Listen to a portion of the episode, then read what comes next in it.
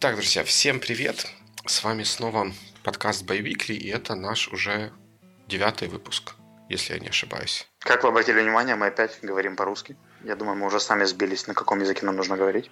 Возможно, кажется так, что мы будем сразу на двух языках говорить, и нас снова будут тыкать в рунглиш и все такое. Тыкать в рунглиш звучит забавно. Я думаю, что если кто-то сможет, это будет интересно. А, собственно, наверное, стоит начать с того, о чем мы говорили раньше. Наш прошлый подкаст был посвящен замерам измерению, чей словарный запас больше. И так оказалось, что среди наших слушателей есть те, у кого словарный запас примерно такой, как у нас с Димой на двоих. Да, и это, это очень здорово, на самом деле. Э, вот если, если вы не в курсе, мы в Фейсбуке запостили наши результаты, и наши слушатели уже начали постить свои. И пока что мы совсем не в лидерах.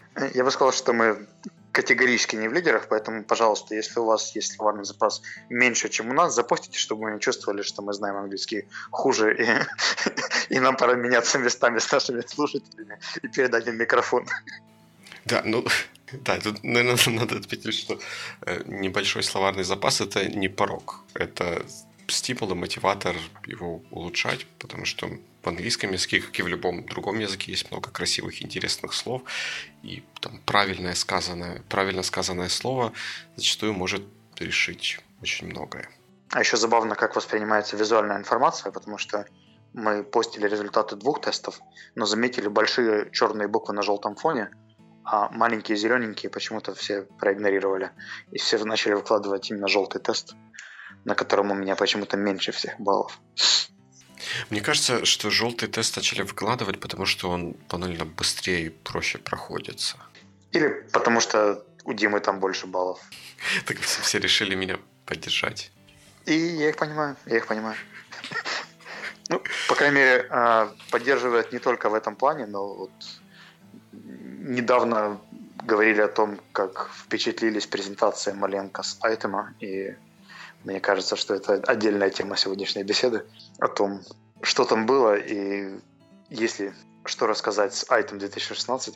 Есть что рассказать с Item 2016, и там как бы достаточно много всяких интересных вещей было, о которых можно было бы поговорить. Но, наверное, не все они вписываются в тематику того, что мы тут обсуждаем. И, наверное, первая, первая вещь, которая там была, это один из наших слушателей, который, с которым уже давно, э, давно знакомы, и у нас такие приятельские отношения, э, выдал мне приватный фидбэк, что местами, когда мы э, в первых выпусках говорили об ошибках, часто встречающихся и приводили какие-то примеры из практики, это местами звучало, может быть, не очень корректно по отношению к тем, может быть, людям, которые узнали в этих примерах себя.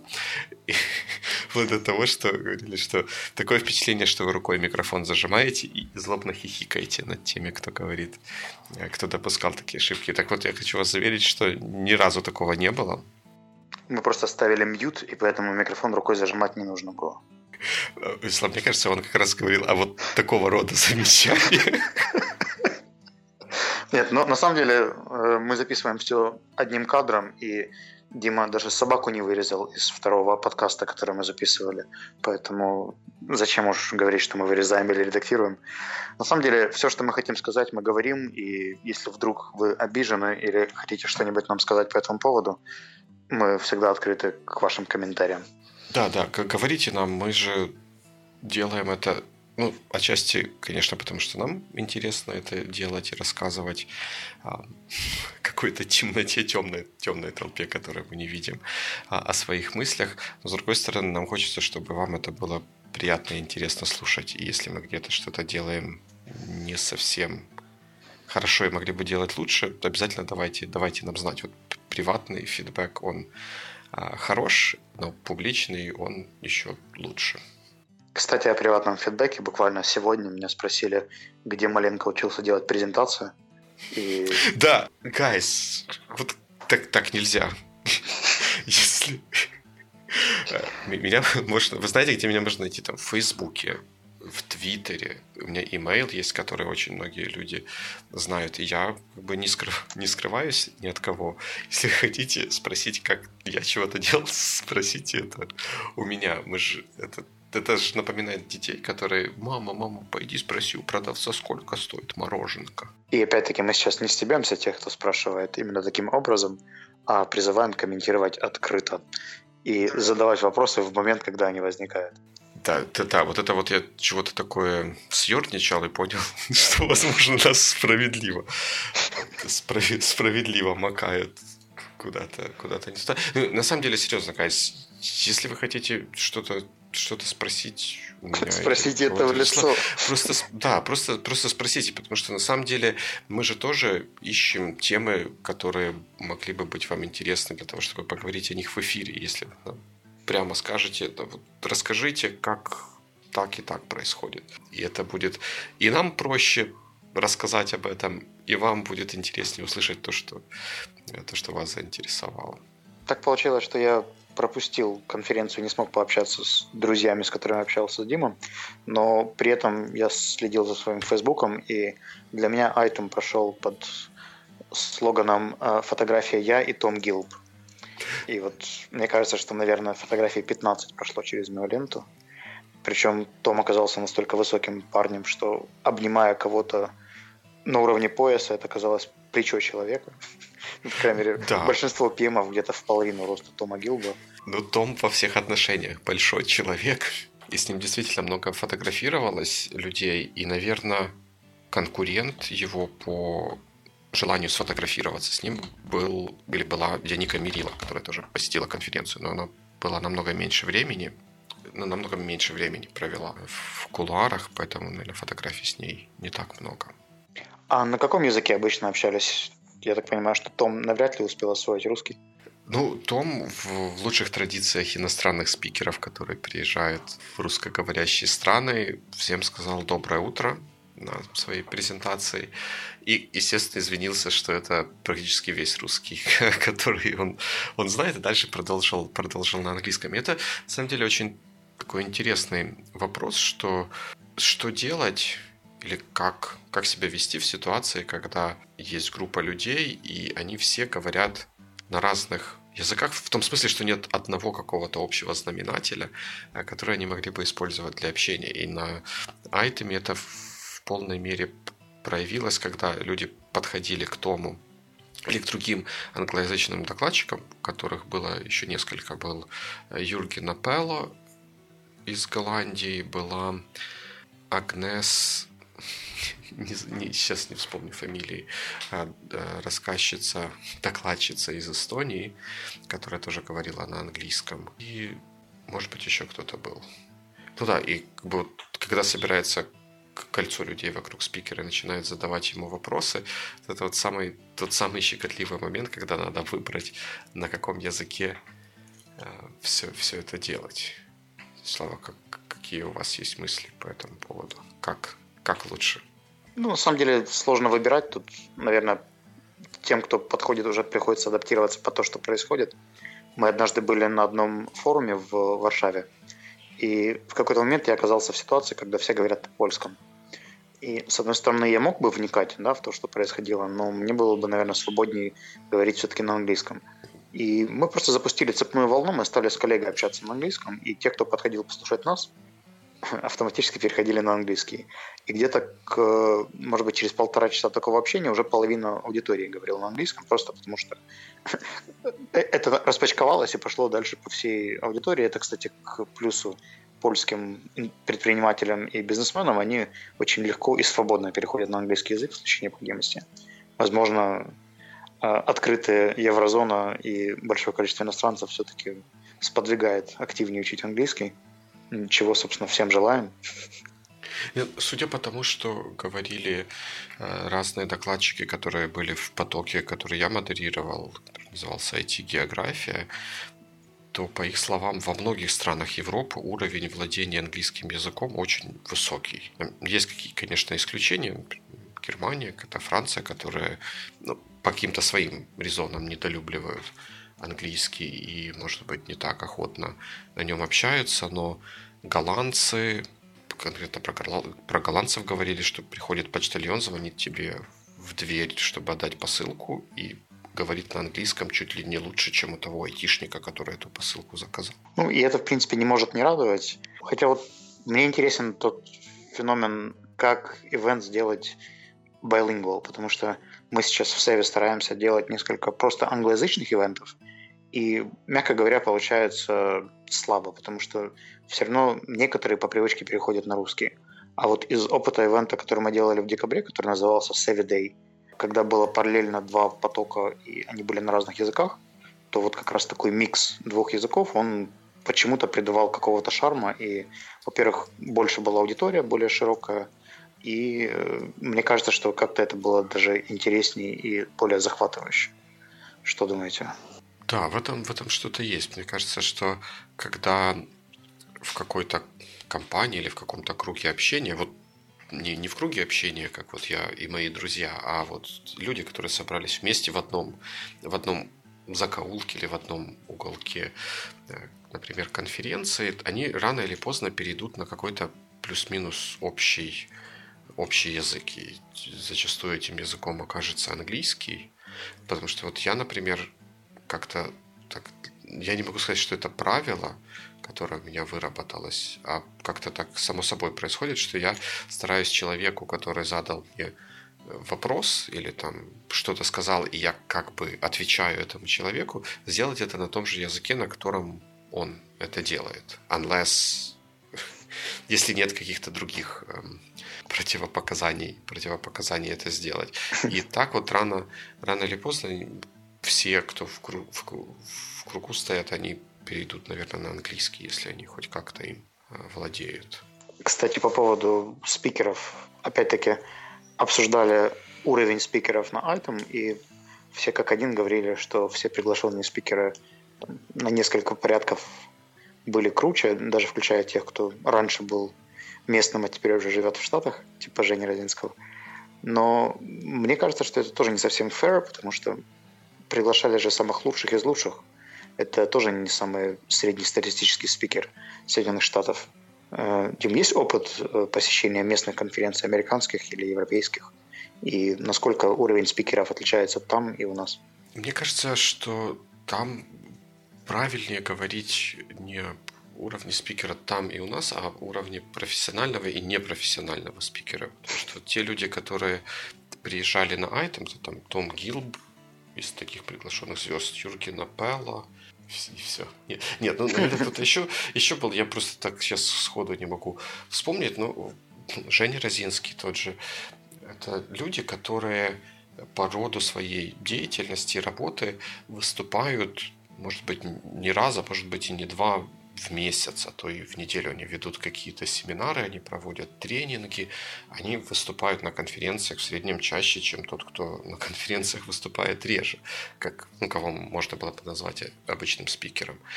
И это, это вот тот, тот пример, что опыт не, не пропьешь. Если выступить 10 раз – с одной или похожей презентацией или на похожую тему, то на одиннадцатый раз ты будешь выступать лучше, чем тот человек, который выступает первый раз, какой бы умный он, он ни был, потому что всегда есть какие-то паттерны реакции аудитории на определенные вещи. Вот те, кто часто выступают, знают, что в какой-то момент аудитория, если что-то серьезное рассказывает, она начинает засыпать, и нужно вставить какой-то там просто веселый слайд, картинку для привлечения внимания, чтобы народ проснулся, начал там смеяться и там, хлопая в ладоши или просто от смеха содрогаясь, толкал соседей, чтобы они тоже, тоже просыпались. И это такие вещи, которые можно, о которых можно узнать либо там, пройдя курс или про, прослушав кого-нибудь, обратившись за советом, либо э, набить шишки на собственном опыте. А вот здесь есть как бы такой еще вопрос. Э, мы буквально сегодня обсуждали с Александром Бабко из Априорита о том, что э, говорили о том, что возможно, часть спикеров уже стали настолько профессиональными, что они, ну, чтобы, что ли, не так готовятся, да, или рассказывают одно и то же.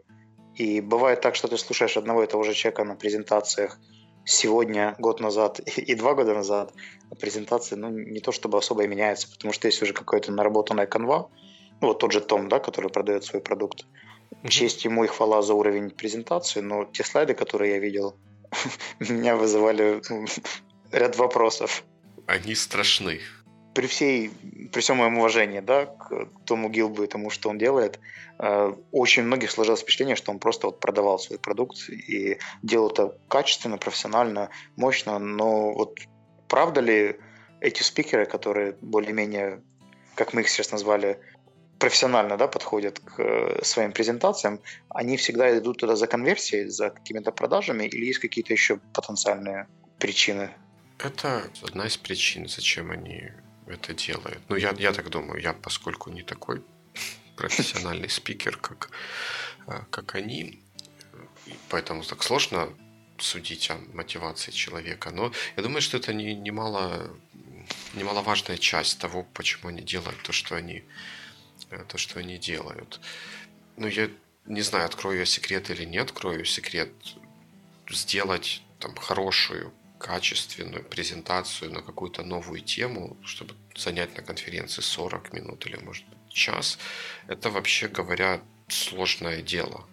Юргена Апелла, когда при, приглашает чего-то рассказать, то как бы его приглашают рассказать о том, там, чем он занимается, какие он достижения сделал, вот это его подход Management 3.0, Managing for mm-hmm. Happiness, и как бы ждут от него как бы примерно примерно вот этого. И когда э, видишь в программе конференции Юргена Апелла, то знаешь, что если пойти его слушать, там будет про, про вот это э, вот такая вот тематика. Если это нужно, интересно, важно, нужно идти, слушать, задавать, задавать Юргену вопросы. Ну, я больше чем уверен, что он э, с вот этой вот темой выступает, наверное, минимум раз, раз в месяц. И, естественно, под каждый, под каждый ивент переделывать презентацию, это неоправданно.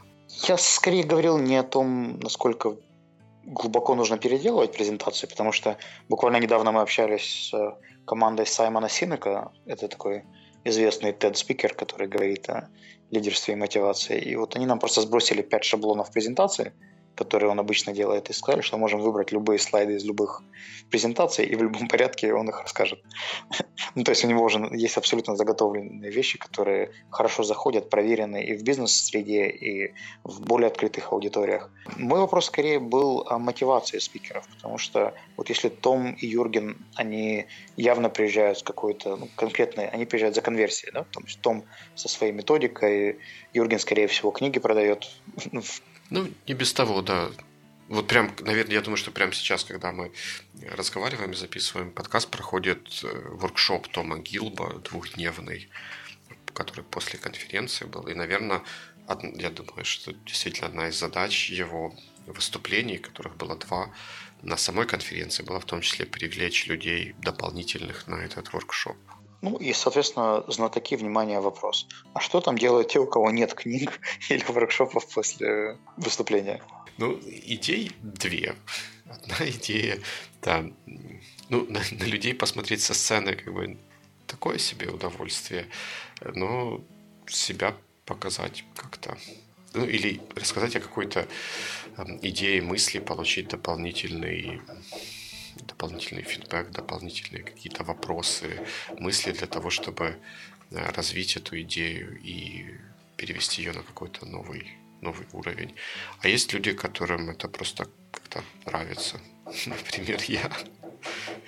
То есть, то есть моя мотивация, если говорить о выступлении на конференциях, это, ну, так вот, как бы это ни банально звучало, но засветиться, чтобы потом, когда там возникает гипотетически возникнет какой-то вопрос, а вот там, кто бы нам мог помочь с этим, если это как-то попадает в то, чем я занимаюсь, что, чтобы те люди, которые меня где-то видели на конференции, про меня вспомнили и, может быть, ко мне пришли за помощью.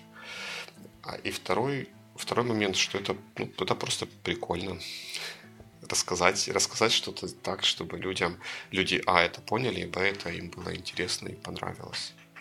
Просто вот правда, я соглашусь, что видел два типа э, подходов вот наших местных спикеров. Они, как правило, все являются топ-менеджерами или собственниками компаний.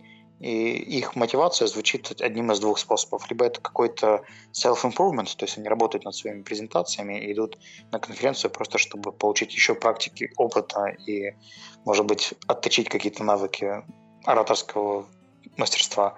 А, или же второй вариант – это люди, которые, правда, работают на построение имиджа или, возможно, даже напрямую конверсию, то есть на такие дальновидные стратегические продажи своих услуг или своего бренда. Ну, как- как-то так, да.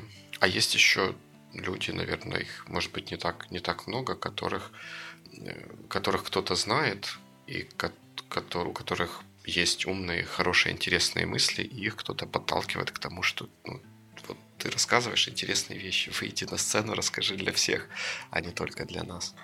Кстати, воспользуюсь эфирным временем. На правах рекламы мы запустили ивент, который называется 3PM – и если у вас есть такие знакомые, которые могли бы поделиться умными мыслями о лидерстве, проект менеджменте или чем-то смежном, то, пожалуйста, слейте мне контакты этих людей, я бы пригласил их выступить. Единственное, о чем стоит проговорить сразу, презентация на английском. Поэтому если эти люди хотели бы получить public speaking experience на англоязычном ивенте в Днепре, то welcome. Я думаю, мы сможем договориться. Вот так я воспользовался Sonar One. может быть, закрываю вот эту вот тему, зачем спикеры ходят на конференции, там выступают. Кстати, есть, на самом деле есть еще один момент, а, который может быть не, немаловажным в размышлениях о том, зачем стать спикером на конференции. Спикерам дают бесплатный билет на конференцию. Если это какой-то хороший, классный ивент, на который хочется попасть, то можно попробовать попасть как спикер – это один из вариантов, которые мне рассказывали PM из Елантиса, которые собирались ехать на конфу. Я уже не помню, какую конкретно, но сказали, что проще всего туда поехать в роли спикера. Э, хотя, как мне кажется, еще альтернативный вариант – это пригласить себя в роли волонтера. Если вас вдруг не взяли спикером, то это тоже вполне, да. вполне рабочий и проверенный способ. Но, по крайней мере, среди TEDx комьюнити украинского очень практикуется ездить друг другу на ивенты и слушать украинские TED, э, в смысле TEDx мероприятия в роли волонтера. Да, да, да. И абсолютно не стоит упускать такой, такой возможности. И, кстати, айтем тому хорошее подтверждение. Там, это большая конференция, там много работы, как подготовительной, так и во время самого мероприятия. И в этот раз и в прошлый раз тоже, по-моему, работала достаточно большая команда волонтеров, которые смогли задурно послухати Тома Гилба, Юргена Апелла и каких-то других спикеров. И пользу для комьюнити принесли, и для себя пользу. Да, да, да, да. Это, это очень, очень хорошая, хорошая история.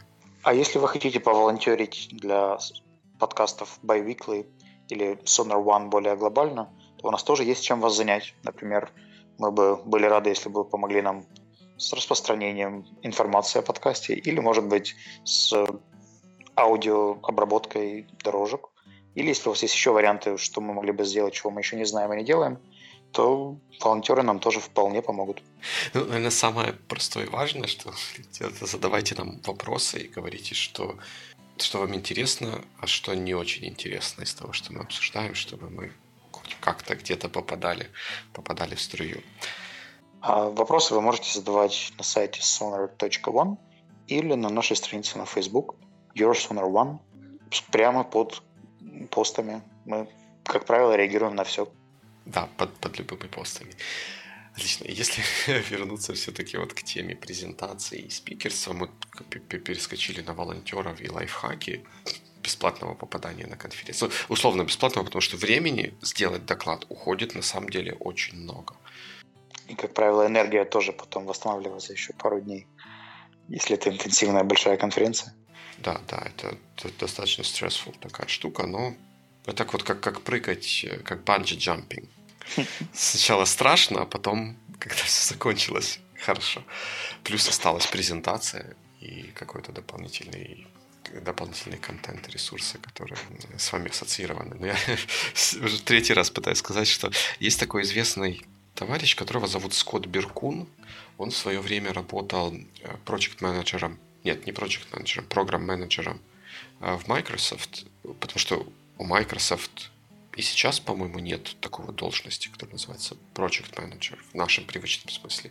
У них всегда были про программ-менеджеры с немножко с таким специфическим набором обязанностей.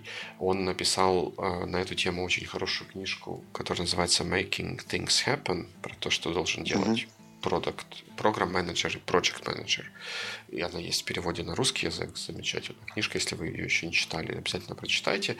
А потом в один прекрасный момент он из Microsoft ушел и стал профессиональным спикером. Спикером и как бы спикером, блогером и писателем. Он написал несколько книжек э, таких публицистического направления на, на разные темы, связанные с, профессионали... Э, с профессией, профессионализмом, эффективностью, продуктивностью. Э, и в том числе у него есть э, книга, которая называется Confessions of a Public Speaker, где он рассказывает о своем опыте перехода вот в такие профессиональные спикеры. Более того, в разряд спикеров, которые зарабатывают своими выступлениями. Хм. Такая интересная, интересная тема. Если это что-то, что, что вас интересует, обязательно прочитайте эту книгу. И, кстати, один из таких, может быть, уже заезженных трендов, э, про который мне неоднократно уже рассказывают мои друзья из Штатов, что появилась целая категория спикеров, которая называется irritating speakers, то есть которые специально приходят, чтобы вас вывести из зоны комфорта, раздражать, критиковать и так далее. Во-первых, после них следующий спикер выглядит на несколько ступенек выше, а во-вторых, им позволено то, что не позволено обычному классическому выступающему. Я не уверен, насколько в Украине вы встречали irritating speakers, но я имею в виду профессиональных и специально irritating, да, то есть не те, которые просто от природы скучные и раздражающие, а вот те, кому за это платят. Я никогда не встречал, честно говоря, первый раз слышу о такой концепции. Хотя она меня не удивляет в какой-то мере. Я думаю, что все у нас еще впереди, и очень скоро на всех конференциях Украины вы будете видеть именно таких irritating speakers в, в перебивках между основными рассказами. Ну, кстати говоря, про, про конференцию Украины, мне кажется, что формат вот такой вот, когда спикер выходит и чего-то рассказывает перед залом, он, конечно же, хороший, уже опробован многие годы и десятилетия, но нужно искать какие-то новые способы взаимодействия человека, который хочет что-то рассказать, тех людей, которые хотят его послушать, и, что мне кажется наиболее важным, потом это всем вместе обсудить, чтобы вывести понимание или взгляд на проблемы на какой-то новый, новый уровень. Ну, мне кажется, частично этим уже занимаются Unconference, да, то есть ребята, которые в том же True формате проводят самые разные конференции. Я пока что их видел всего в нескольких доменных зонах, например, для рекрутеров или для PM. Но мне кажется, что вот unconference формат, когда э, спикер, по сути, является человеком, который выносит какую-то проблематику на обсуждение группы людей, и он такой же равноправный участник дискуссии, как и все остальные, он со временем как бы будет тоже набирать обороты.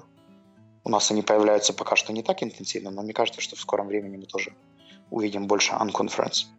Да, возможно. Мне кажется, это одно из направлений, которое стоит как-то как развивать, потому что спикеров и докладчиков с новыми идеями появляется сейчас такое ощущение меньше, чем каких-то новых ивентов и конференций. И, собственно, коллеги, очень важный вопрос. Если не сложно, поделитесь, пожалуйста, must-visit ивентами, то есть теми конференциями, ивентами или событиями, которые вы считаете, не должен пропустить человек в украинском IT-комьюнити, куда вы обязательно поедете и рекомендуете поехать всем остальным.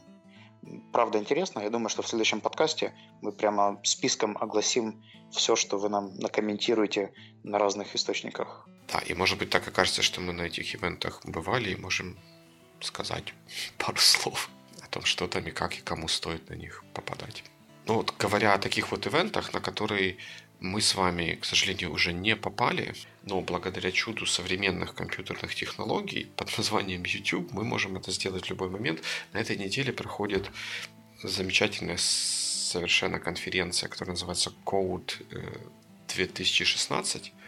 Э, Несмотря на то, что у нее такое, казалось бы, программистское название, на самом деле нет, ее проводят э, журналисты э, такого издания или сайта, который называется Recode, и там прям шикарнейшее интервью с Джеффом Безосом, Сундаром Пичаем, Джефф Безос, кстати, SEO Amazon, Судар uh-huh. Пичай, SEO Google, Илоном Маском и людьми вот такого калибра, с которыми на сцене обсуждаются будущее, ну, по большому счету, будущее, будущее нашей планеты. И они это делают на английском, естественно. И, но благодаря YouTube мы можем это все, все посмотреть. Они очень, очень оперативно выкладывают эти материалы, и там много, много интересного.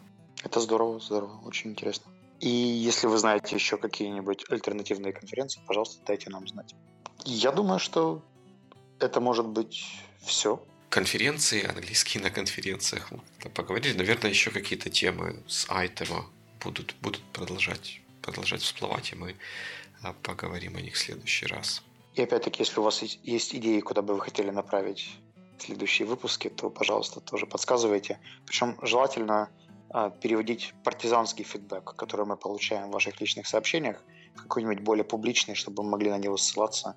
И даже не ссылаться, но просто его могли видеть и знать другие люди. Поэтому, пожалуйста, не пишите нам с Димой личных сообщений, пишите их в комментариях на странице. Давайте так, пишите хоть какие-то сообщения, но если вы пишете, сделайте это там, публично в комментарии на всех, потому что если вдруг вы решите сказать нам что-то не, не очень приятное, а 10 других людей это сказать не решатся, то они решатся поставить лайк или да, я согласен, или плюс один под вашим комментарием. И мы будем знать, что нам нужно что-то исправлять.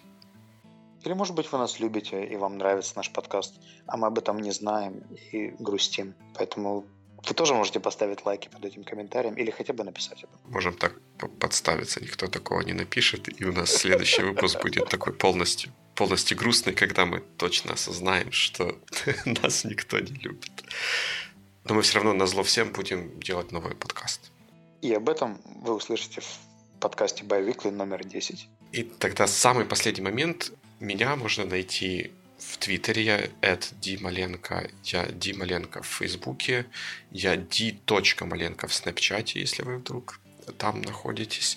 И во всех этих местах меня, меня можно найти. А меня даже не пытайтесь найти. Вам проще перейти на sonar.one и посмотреть на странице «Люди» на мои социальные профили, потому что всякий раз, когда диктую Вячеслав Рудницкий таможенникам в США или в Британии... Oh, that's hard. Да, так что идите на Sonar One, друзья. Все, все на Sonar One. Счастливо, приятно было вас, даже не знаю, слышать, видеть, говорить с вами приятно. И до скорых встреч. Приятно представлять вас и говорить с вами. Спасибо, что были с нами. До новых встреч в эфире. Пока. Пока-пока.